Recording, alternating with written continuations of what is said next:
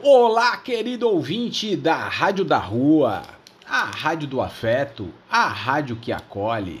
É a rádio do som, do ritmo e da realidade de quem está nas trincheiras, nos frontes do que acontece na vida social. Aqui é Marcos Labigalini e estamos iniciando mais um programa Apenas Acontece aqui na sua web rádio, na www.radiodarrua.com e clique o play para nos escutar. E aproveite e compartilhe essa boa nova dessa Rádio dos Invisibilizados para suas, sua família, seus familiares, seus amigos, seus colegas de trabalho. É, você conhece aí pessoas que passam por algumas situações que a gente trata aqui nesses nossos, na nossa programação do Rádio da Rua, indique a ela. Se você tem aí um amigo que tem um filho autista ou que tem dificuldade com a paternidade, Passe para ele, fala para ele chegar aqui no nosso sarau para batermos um papo, um papo descontraído, um papo alegre, através das nossas pílulas de informação sobre autismo, sobre transtornos, sobre síndromes raras. E também abordamos aí a paternidade ativa, a paternidade neurodiversa, a paternidade atípica, para a gente trazer aí outras visões e formas que a gente enxerga aí a paternidade, a família, a sua constituição familiar. É, a gente vem passando aí desses períodos mais autoritários, da, dos pais mais autoritários nas famílias, para um período mais democrático, né? E essa aí quebra alguns paradigmas e algumas pessoas não gostam desse, dessa quebra de paradigmas. Então é bom a gente aí olhar, observar ver outros pontos de vistas e, e olhar o que, que mais nos interessa para nossa vida, né? Nossa vida, então, a gente que tem que fazer a escolha, mas aqui nós trazemos na nossa programação essas visões diferenciadas, trazemos aí semanalmente é, informações, publicações, artigos científicos, discussões que estão ocorrendo nas mídias sociais com os, os principais influenciadores que acompanham é sempre importante aí. E a outra também, a outra via é o nosso querido ouvinte. Você tem interesse em algum tema específico, quer conversar conosco, quer participar do nosso programa, mande uma, uma, uma mensagem aí no, no nosso Instagram, arroba Rádio da Rua. Pode mandar lá um direct para nós que nós vamos estar lá para para bater um papo e, e, e acolher a sua sugestão tá bom? É um prazer e gostaria muito mesmo que as pessoas pudessem participar e dar suas opiniões, trazer aí os seus sentimentos depois de alguns anos que a gente já está aqui com essa programação na Rádio da Rua. E esta semana aí que, que está passando, nós tivemos a comemoração do Dia do, do Professor dia 15 de outubro. É um dia que, eu, que vale a pena a gente sempre rememorar, relembrar e comemorar com os professores que são realmente são guerreiros.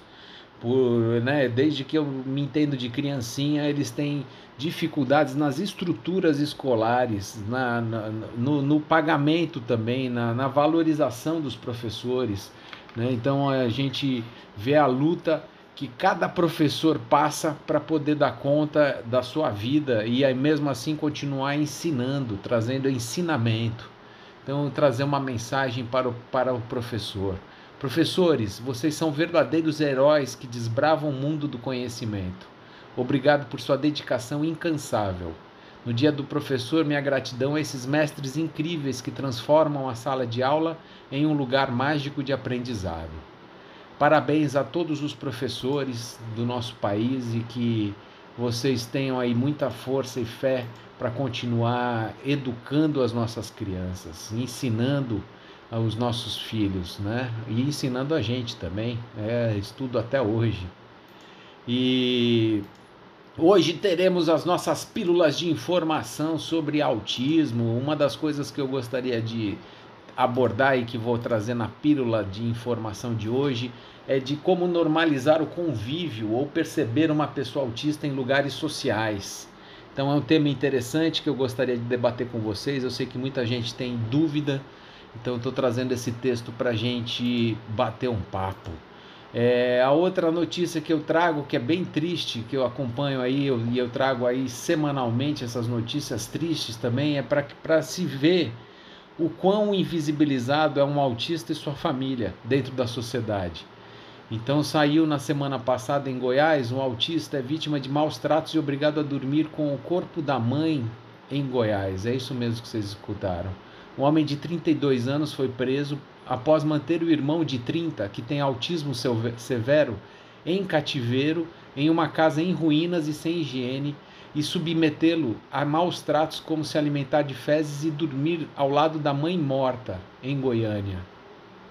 É até bem difícil de ler toda a, notícia aqui, é, mas a morte da idosa só foi percebida quando um vizinho notou o forte odor exalando da residência. Desde então, o irmão mais jovem foi submetido a condições desumanas, chegando a se alimentar das próprias fezes, de acordo com a investigação. A sua vida corria risco por conta dessa situação vivenciada por ele. O irmão o havia abandonado ali por mais de 40 dias. Não fosse os vizinhos para auxiliá-lo, dando-lhe alimentação, ele teria sua vida ceifada por inanição. As investigações vão prosseguir no sentido de identificar mais práticas deletivas em relação ao suspeito que foi autuado pelo crime de maus tratos e está sendo investigado pelo crime de tortura. É isso, a história é bem triste, é bem dramática, é, é um abandono, é um descaso, é uma, uma falta de humanidade, sabe? O que passou com, essa, com esse, esse menino, esse, essa, o homem de 32 anos. É muito difícil, é, mas começamos aí o programa com essa notícia péssima. É, eu acho se vocês tiverem interesse, dá uma pesquisada aí, tá no UOL, no Globo, não, não nas páginas principais, mas sempre nas secundárias aí. Vocês vão, vão, vão ler a, a, a matéria na, na íntegra aqui, que eu não consigo nem, nem dizer aqui, é muito, muito triste. E a minha tristeza vem dessa invisibilização de que é, as pessoas, o cuidador e o autista não precisam de ajuda, eles se viram sozinhos e se um morrer, o outro vai junto. É isso que queremos como sociedade?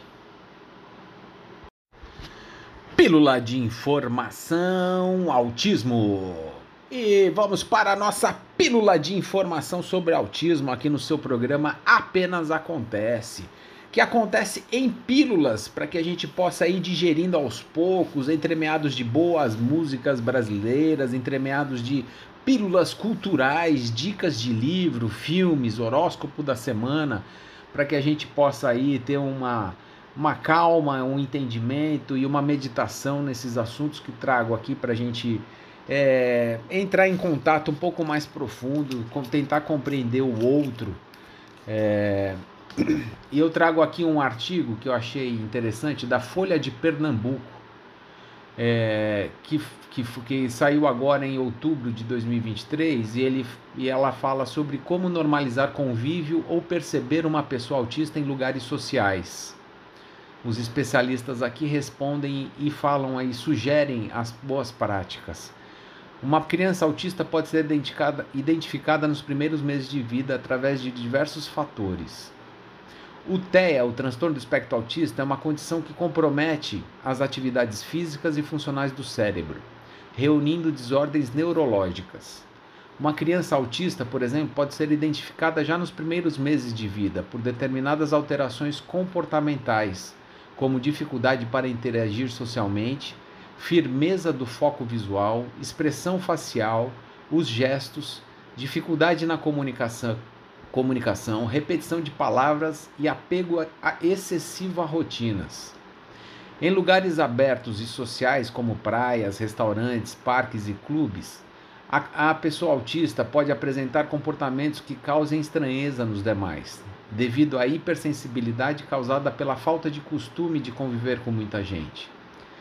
Daí surgem os questionamentos por, por parte de quem não entende do assunto e a má interpretação, o que se torna uma questão sensorial. A partir disso, as possibilidades de críticas e reações desnecessárias se abrem. Dito isso, também é preciso entender que pessoas com TEA não apresentam características físicas, por exemplo, no rosto, que estampem a condição. Mas o que fazer para normalizar o convívio com essas pessoas? Com mais de 20 anos de trabalho com autismo, o neurocientista Vitor Eustáquio, que é sócio fundador da clínica Somar, tira essas dúvidas para a gente aqui. Hoje é comum as famílias usarem no pulso ou pescoço o símbolo do quebra-cabeça multicolorido, mundialmente conhecido. Também vem sendo bastante utilizado o símbolo do girassol. Como documento de identificação, tem a CIPTEA, a Carteira de Identificação de Pessoa com Transtorno de Espectro Autista. A solicitação dela pode ser feita nos, através do site. No Recife, segundo o especialista, existem locais que possuem adaptação para autistas, como por exemplo os parques da Jaqueira, Dona Lindu e Santana. A praia de Boa Viagem também é uma indicação, bem como o Rio Mar Recife. Esses espaços podem oferecer ambientes ao ar livre e atividades recreativas que podem ser agradáveis para pessoas com espectro autista. No entanto, é sempre importante verificar as necessidades individuais e preferências da pessoa autista antes de visitar qualquer local. Uma recomendação, recomendação que ele dá aos pais é sobre a segurança das pessoas com TEA em locais, locais abertos. Todo cuidado é pouco. Importante considerar a utilização de identificação ou pulseiras de alerta em caso de emergência. Ensinar e explicar habilidades sociais apropriadas para interações com outras pessoas também é importante. Os pais devem estar próximos dos terapeutas dos filhos para que, em conjunto, se construam histórias sociais visando uma melhor acomodação nesses ambientes. Lembre-se de que cada criança autista é única, portanto, adapte, as orientações às necessidades individuais do seu filho. Eustáquio explica que o ideal é observar o hiperfoco deles e conversar com os familiares da criança antes de escolher o, o presente que será dado a um autista. Hiperfoco é um estado de concentração intensa em alguma atividade ou tarefa. A criança ou o jovem pode ter esse hiperfoco em uma série, em um livro, em um quebra-cabeça. Então, para que ninguém erre na escolha do presente, converse com o pai ou com a mãe do pequeno e veja se ele tem hiperfoco. É uma boa pista para não errar.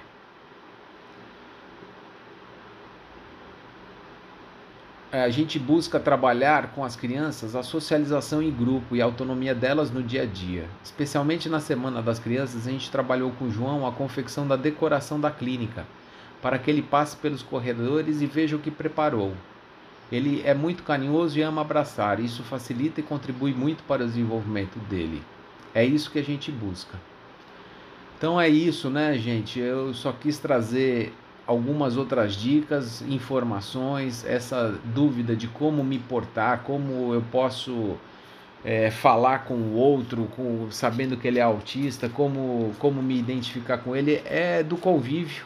E tirando, que nem o, o psicanalista falou aqui, tirando o preconceito e, e pré-julgamento, é, você consegue sair, se sair numa boa passar numa boa e consegue ter essa interação, conhecimento e abrindo a sua porta para é, criar uma conexão com o autista, que essa é a parte importante, quando você consegue ter a atenção e criar a conexão.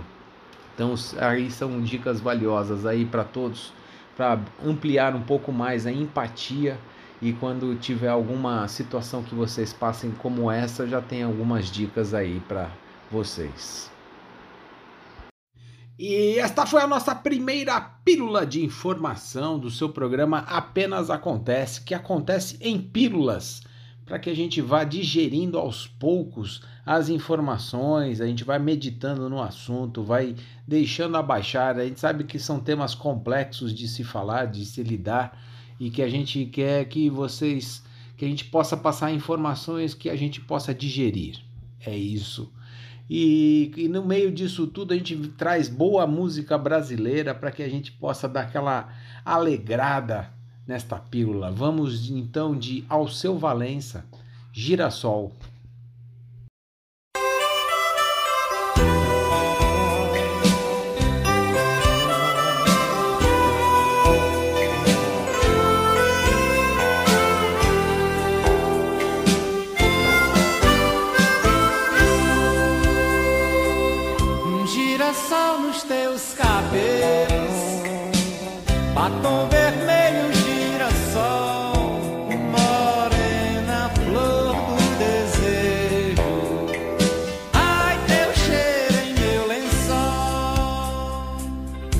Girassol nos teus cabelos, batom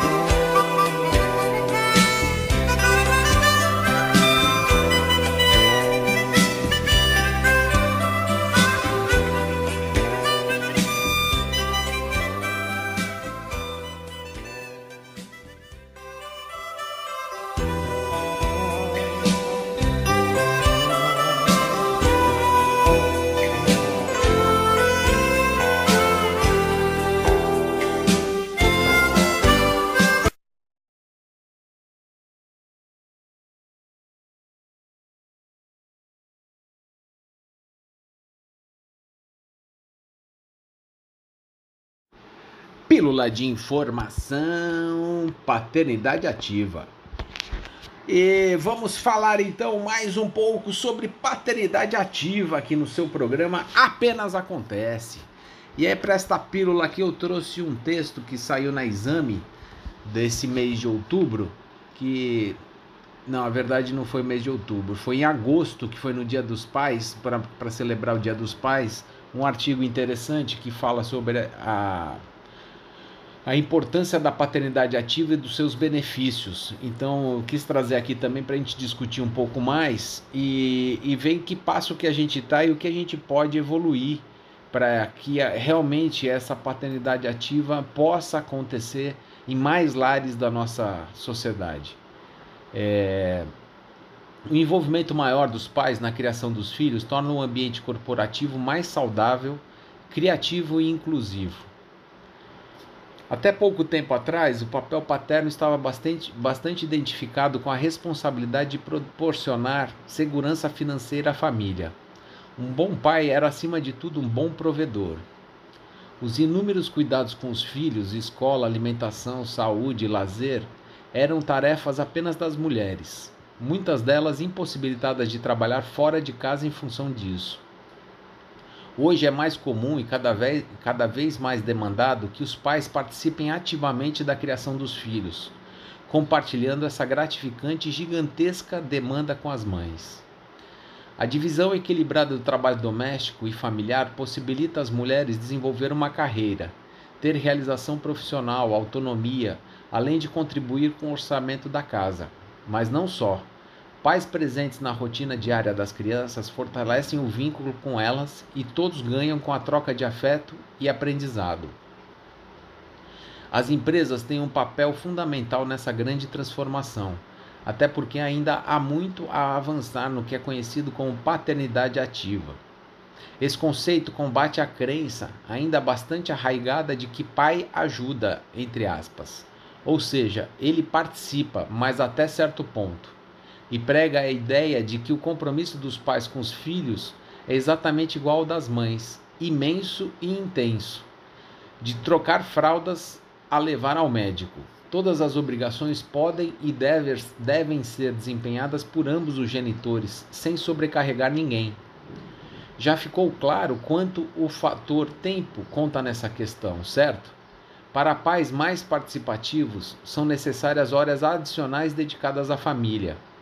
E é principalmente nesse ponto que uma organização mais humana e antenada às pautas contemporâneas faz toda a diferença.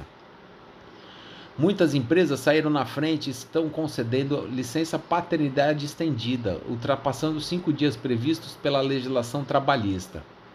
O entendimento aqui é que a conexão dos pais com os filhos será muito melhor se iniciada desde as primeiras semanas de vida.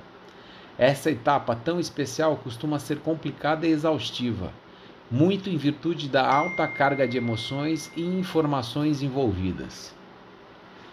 Ao lado da licença paternidade, há outras iniciativas bem-vindas.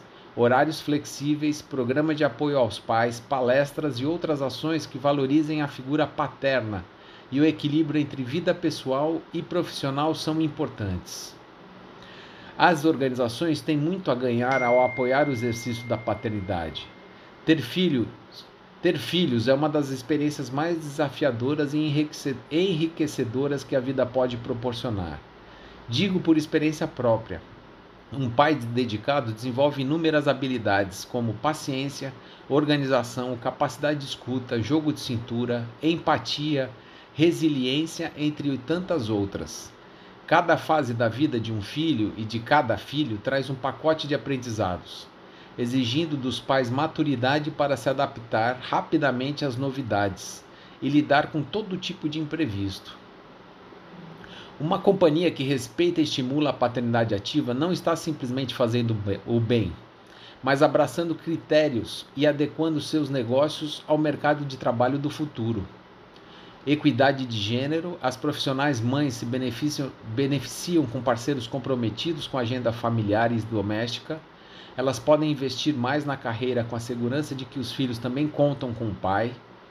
Ambiente humano, empresas que cuidam de seus funcionários se destacam no mercado, sendo reconhecidas e admiradas pelos públicos interno e externo. Esse é um fator determinante para a atração e retenção de talentos aposta na diversidade.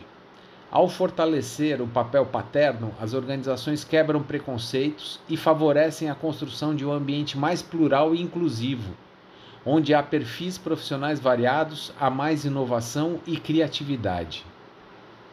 A boa notícia é que a participação das mulheres no mercado de trabalho só fará crescer. Por isso, cada vez mais os pais terão de rever seus papéis no ambiente familiar melhorando a quantidade e a qualidade de sua dedicação aos filhos. As organizações que ajudarem seus funcionários a solucionar essa complexa equação definitivamente sairão em vantagem diante da concorrência. É, sem dúvida eu concordo com ele, com esse, com o Fernando nesse final aqui, na sua, na sua é, observação final, na sua conclusão e só que a gente pode perceber, né, que as mulheres têm reclamado que depois que têm filhos não conseguem subir ou ter elevação dentro das carreiras, porque muitas já com o filho acaba tendo outra preocupação e a empresa já fica preocupada com o segundo filho e tudo mais.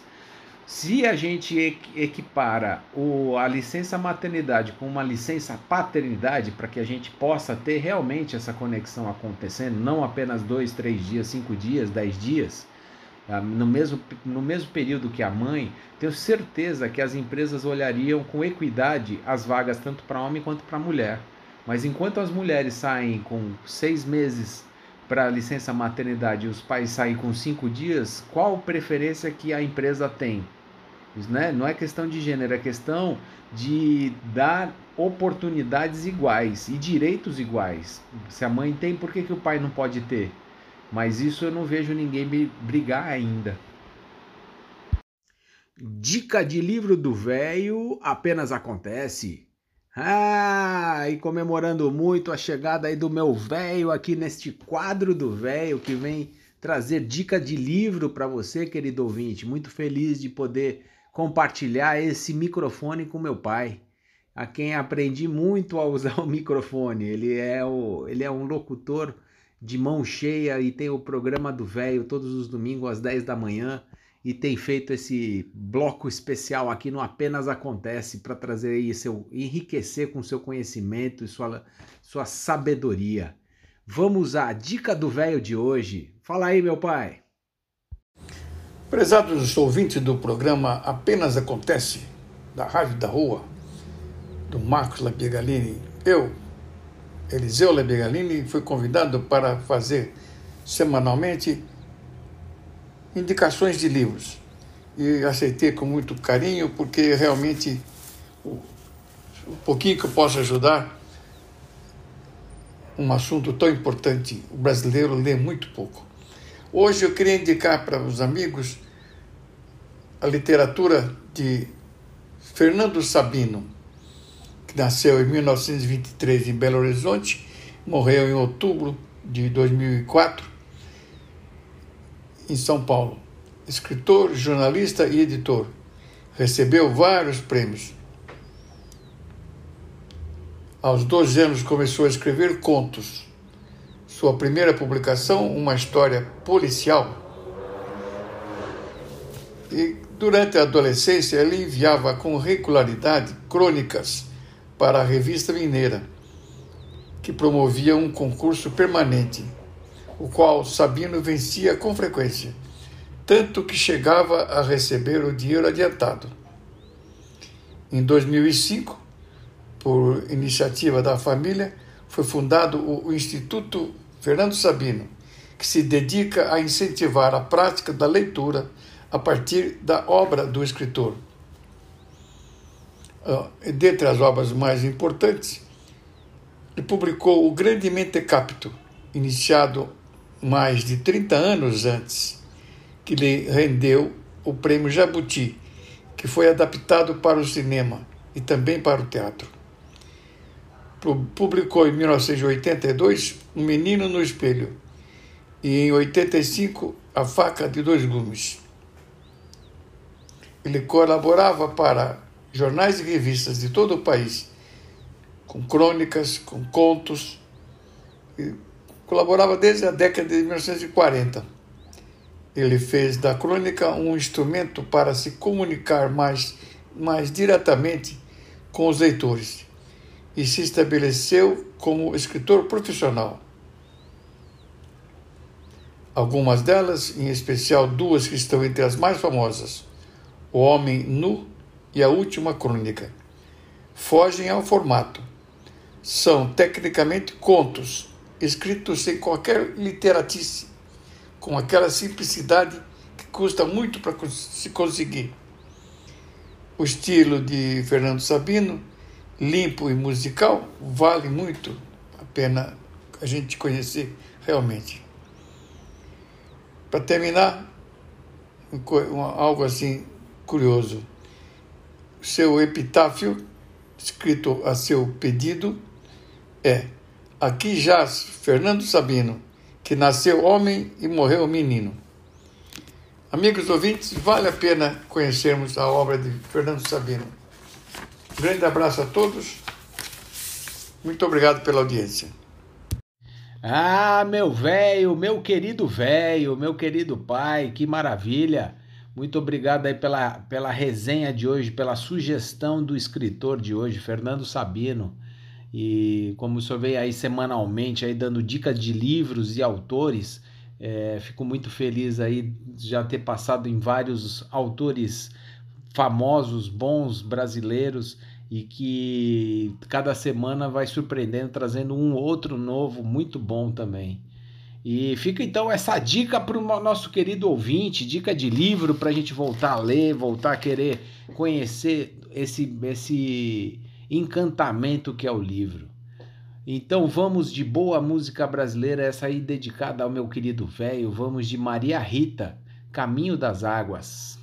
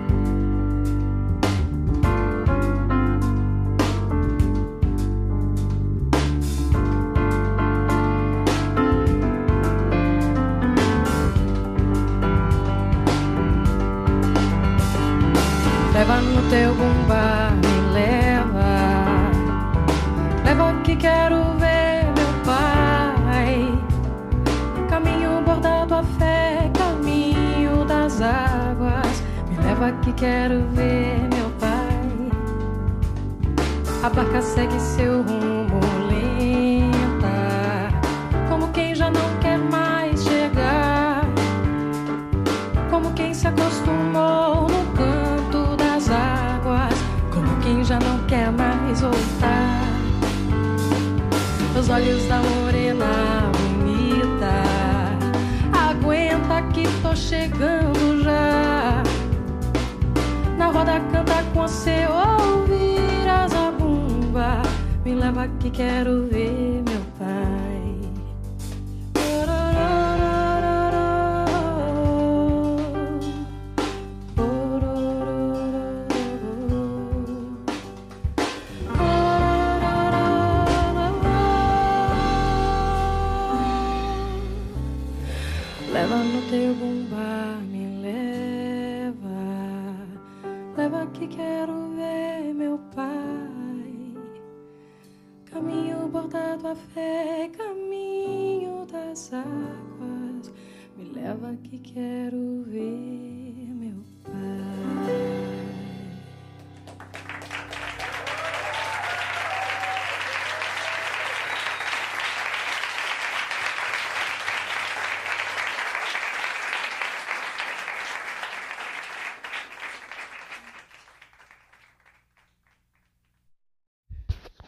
Pílula de informação, autismo.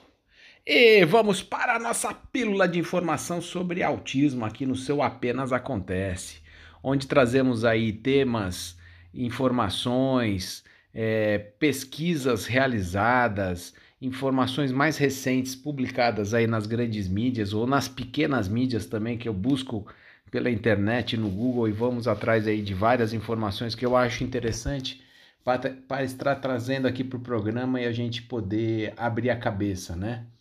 E hoje o que eu trago aí é sobre contato visual do autista, né? Essa dificuldade que é uma das características que achavam que fosse uma das características, mas que pode ser realmente treinada e que pode ser melhorada e não só no, nos típicos como nos atípicos.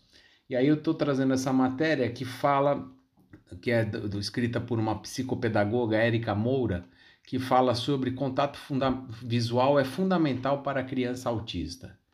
No dia a dia, o contato visual é usado como linguagem não verbal para transmitir emoções, interesse e atenção. Porém, crianças, por, crianças autistas podem ter dificuldade no contato visual por diferentes razões. Algumas são hipersensíveis aos estímulos visuais, achando desconfortável olhar diretamente nos olhos. Outras têm dificuldade em processar as informações visuais e preferem direcionar sua atenção para outros estímulos. De acordo com um estudo feito pelos pesquisadores de Yale, Neural Correlates of Eye Contact and Social Function in Autism Spectrum Disorder, publicado pela revista PLUS, existe uma região específica do cérebro que está ligada ao contato visual reduzido em crianças e adultos autistas. Por isso, é importante o acompanhamento de profissionais para estabelecer táticas para o bem-estar da criança autista. A paciência, o afeto e o acolhimento também são essenciais. Porém, há estratégias que podem ajudar as crianças autistas a desenvolver o contato visual de forma gradual e confortável. Estabeleça um ambiente calmo, sem distrações excessivas que possam causar desconforto visual. Use objetos visuais atraentes, brinquedos que despertem o interesse da criança para encorajar a olhar, o olhar na sua direção. Reforce positivamente, ou seja, elogie e recompense sempre que ela fizer contato visual, incentivando o comportamento desejado. A paciência, o afeto e o acolhimento também são essenciais. Respeite o tempo da criança e não a pressione para fazer contato visual, se ela se sentir desconfortável. Aumente gradualmente o tempo de contato visual conforme ela se sentir mais segura. Portanto, é importante ressaltar que não são todos os autistas que evitam esse tipo de contato, mas sim que essa é uma das características marcantes do diagnóstico. Por isso, a importância do acompanhamento especializado sempre. E, acima de tudo, é importante promovermos a inclusão e respeitarmos os limites de cada criança. Eu achei interessante trazer esse artigo e também bastante interessante para mim, para minha esposa, que nosso filho não fala, né? Não, hoje em dia ele se comunica através do pod, através do olhar, através do riso, mas não através da, da fala. E a gente sempre teve muita dificuldade com isso, principalmente nos momentos de maior aflição, de dor, de alguma sensação que de incômodo que ele tenha, mas que a gente não consegue identificar. Ele também ele não tem muita sensibilidade à dor, então ele tem um limiar de dor maior, então acaba reclamando somente realmente quando a coisa chegou num, num nível insuportável e aí a gente fica totalmente preocupado, sem saber o que fazer, né? atônitos ali porque a gente não conseguiu acompanhar o processo dessa dor até chegar nessa dor maior que ele teve. E realmente aí uma das coisas que a gente vem fazendo, os exercícios que a gente vem fazendo é o olhar, é a atenção, é mostrar para ele o, o que a gente está pensando, falando, vendo, né, com o nosso olhar, com o olhar dele na gente. E é uma construção de paciência, resiliência, dia a dia. E como ela falou também, que deve ser feito aí sem forçação, porque a hora que começa a forçar ele não, não adquire mais nada, não né, sai de si, fica emburrado e não quer saber de mais nada. Então tem sempre esse olhar aí nosso de qual, qual quanto que a gente caminha, quanto que a gente puxa para a corda não estourar, né? O quanto que a gente pode levar isso adiante sem a corda estourar e vamos aí exercitando dia após dia, um pouco mais hoje, um pouco mais amanhã. Amanhã ele não acordou bem, a gente volta, não fica tanto.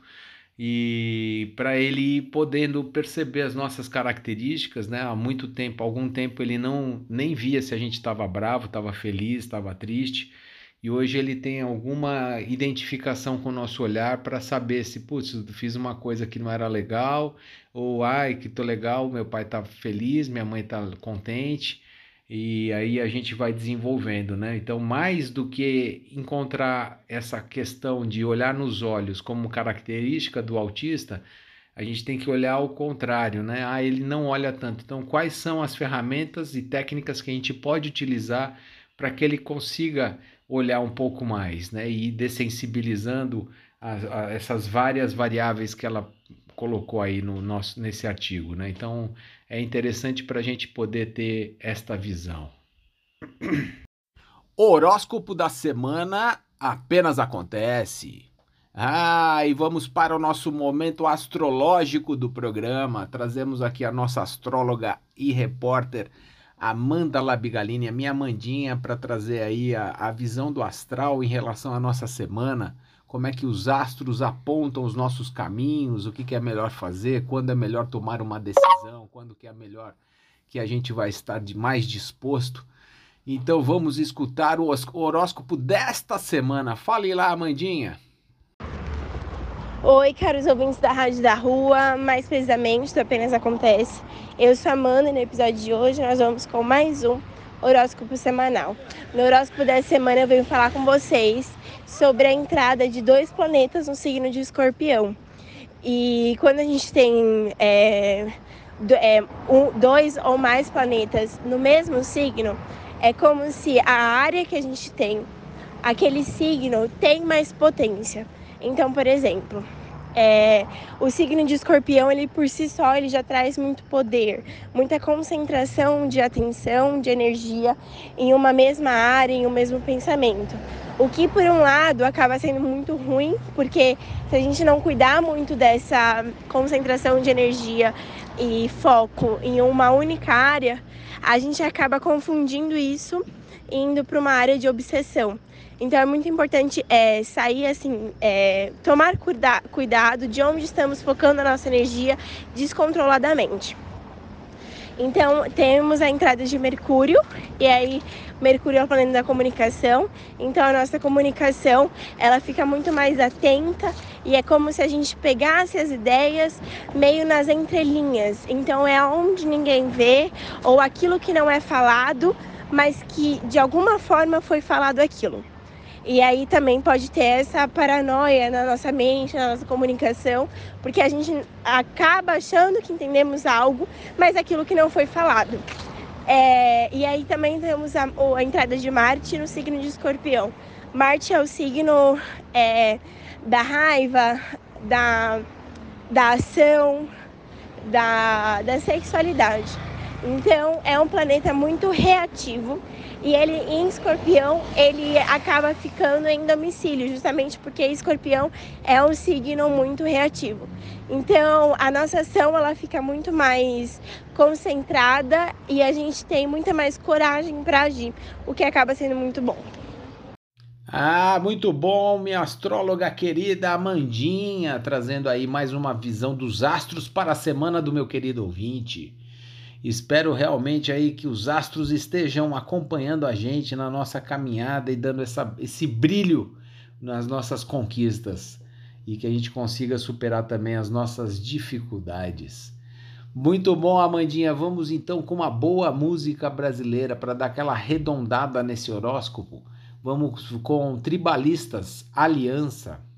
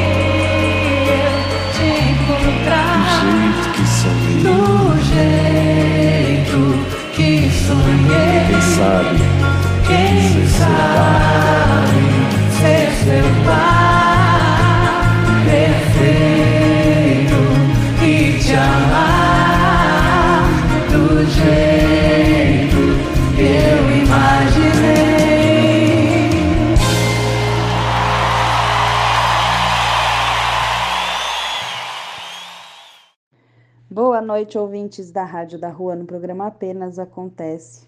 Eu sou a Rebeca e estou aqui mais uma vez para a gente falar um pouco sobre autismo. E eu vou falar um pouco por cima sobre uma reportagem que saiu na UOL no dia 11, que é agora de outubro, é, mostrando um pouco, um pouco mais da parte triste aí do autismo. Infelizmente precisa ser debatida e eu não vou ler inteiro o, a reportagem para não ficar maçante, porque o que eu quero principalmente é poder discutir um pouco sobre, sobre o assunto no final do, do tema.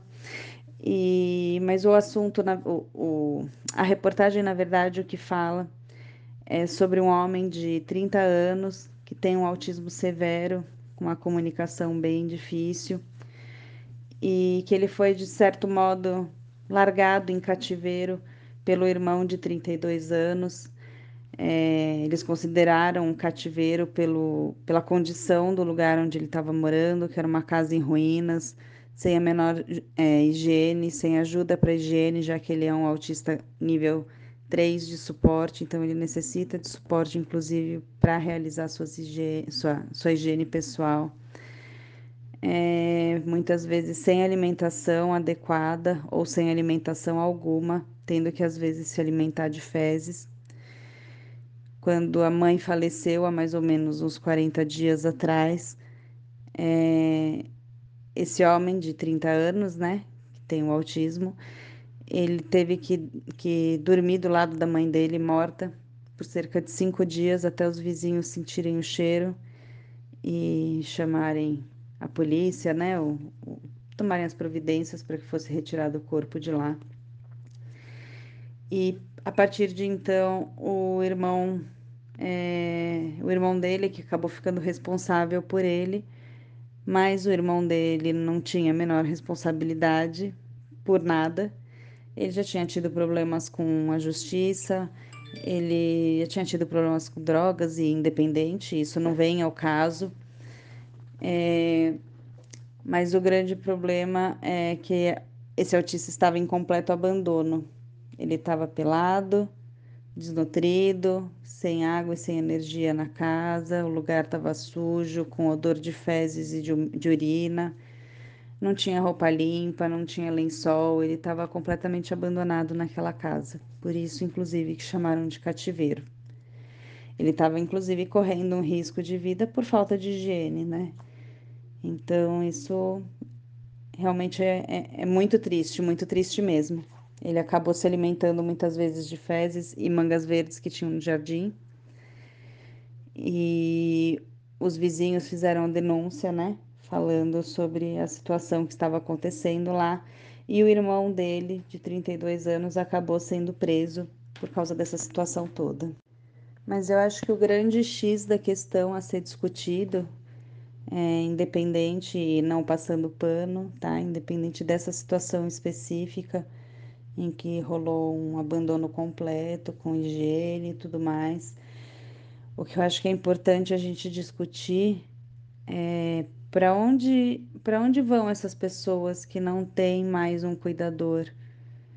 O que fazer com pessoas que não têm a menor condição de se cuidar sozinho, se não tem alguém da família apto a cuidar?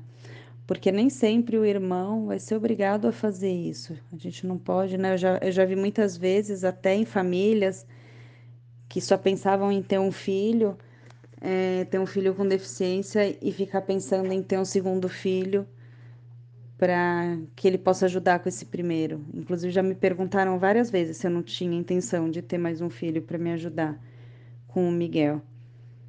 E isso eu acho que é muito difícil, né? Porque a gente não pode colocar alguém no mundo e não pode colocar responsabilidade para alguém num grau tão grande. Para nós, pais de filhos atípicos, já é um muito difícil, sendo que de algum jeito a gente escolheu teu filho. Então, como que a gente pode repassar essa responsabilidade de um jeito tão obrigatório assim, né? É, isso é uma questão muito grande que precisa ser discutido em âmbito social, em âmbito político, é, na questão de, de residências assistidas, que é uma coisa que tem sido muito mais discutido no Brasil, principalmente fora do Brasil, aqui ainda é muito embrionária a conversa sobre isso, que são lugares onde pessoas com deficiências podem, podem continuar quase que com a, como asilos, os que têm poucas deficiências podem é, ir aprendendo aos poucos a lidar e conseguir ser o mais dinâmico e o mais livre possível, tentar diminuir o máximo possível do capacitismo e presumir competência para todo mundo que estiver nesse lugar. Então, sempre presumir competência, mas a gente precisa ter uma solução.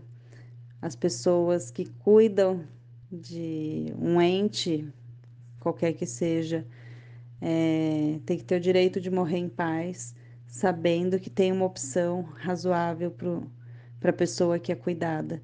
Isso é um medo muito grande, isso é uma angústia muito grande, uma ansiedade muito grande do cuidador. Principalmente quando esse cuidador é familiar, um pai, uma mãe, um irmão. Então a gente precisa muito ter essa segurança, né? Essa segurança deixa a gente muito, muito bem espiritualmente ali para conseguir lidar com uma possibilidade de um dia não estar aqui, né? Aquela sensação do quando eu não estiver aqui, quem que vai fazer por mim? Então, a, o, o assunto de hoje era esse, é um assunto muito doído, mas é um assunto muito, muito necessário. E espero vir falar com vocês mais vezes sobre essa parte da residência assistida que tem sido um assunto bem bacana e que eu acho que é extremamente importante como um futuro. Afinal, todos os autistas criança, que hoje em dia a gente vê como maioria, apesar de estar crescendo muito o diagnóstico em adultos, né? Mas todas essas crianças vão crescer um dia, todos vão virar adultos. Então, a gente tem uma, uma ideia lá para frente de uma necessidade cada vez maior. Uma boa noite a todos. E esta foi a nossa última pílula de informação aqui do seu programa Apenas Acontece. Infelizmente, como eu venho falando aí semanalmente, a gente gosta de trazer temas do beabá do autismo para que as pessoas que não tenham convívio com o autista, eh, a gente possa trazer um pouco mais de luz de como, como lidar, como ter empatia, como poder ajudar e né, tantas questões básicas necessárias aí para a nossa sociedade que a gente se sente muito invisível mesmo, né? E a gente vê as dificuldades das pessoas de chegarem na gente, de estarem junto, de conseguir compartilhar. E então a gente traz esse beabá até para não cair nisso que a gente escutou agora, né? A minha linda aí trouxe essa, esse relato aí dessa, desse autista que sofreu, está sofrendo, com a mãe morta ao lado dele durante cinco dias é um negócio assim assustador, né? Eu fiquei chocado com essa história e a gente quase não leu, né? Eu tenho quase certeza que você não passou despercebido essa história, porque é tanta catástrofe, tanta, tanto sofrimento e quando se trata de invisíveis a gente coloca mais para o lado, né? Parece a sociedade coloca um pouquinho mais debaixo do tapete. A gente está precisando aí de, revelar as coisas e, e poder ajudar realmente as pessoas. E vamos então finalizando aí com uma excelente música brasileira de Vamos de Gonzaguinha, Grito de Alerta.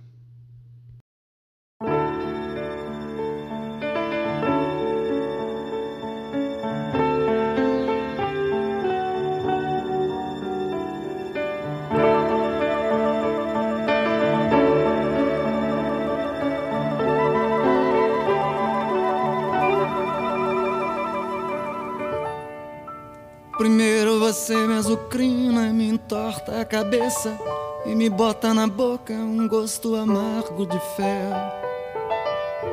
Depois vem chorando desculpas, assim meio pedindo, querendo ganhar um bocado de mel. Não vê que então eu me rasgo, engasgo, engulo, reflito e estendo a mão. E assim nossa vida é um rio secando, as pedras cortando e eu vou perguntando até quando. São tantas coisinhas miúdas, roendo, comendo, arrasando aos poucos com o nosso ideal. São frases perdidas num mundo de gritos e gestos, num jogo de culpa que faz tanto mal. Não quero a razão, pois sei o quanto estou errada e o quanto já fiz destruir. Só sinto no ar o momento em que o copo está cheio e que já não dá mais pra engolir. Veja bem, nosso caso é uma porta entreaberta. Eu busquei a palavra mais certa. Vê se entende o meu grito de alerta. Veja bem, é o amor agitando o meu coração. Há um lado carente dizendo que sim. E essa vida da gente gritando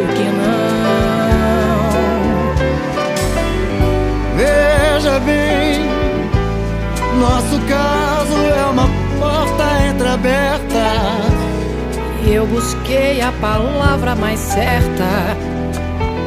Vê se entende o meu grito de alerta.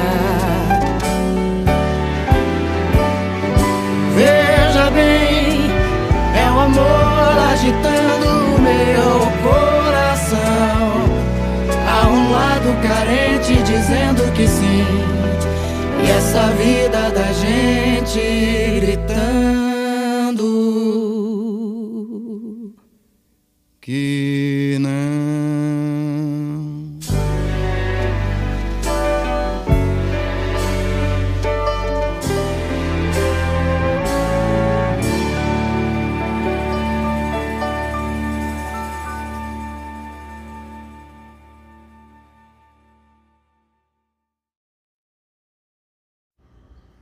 É isso aí, pessoal! Terminando aí o programa com uma excelente música, ótimas informações, comentários, participações especiais.